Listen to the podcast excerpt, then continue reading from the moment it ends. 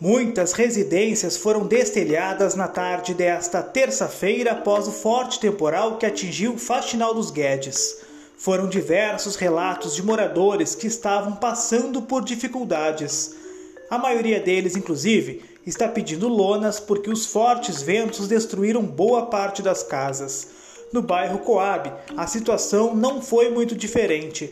Teve residências que ficaram completamente destelhadas.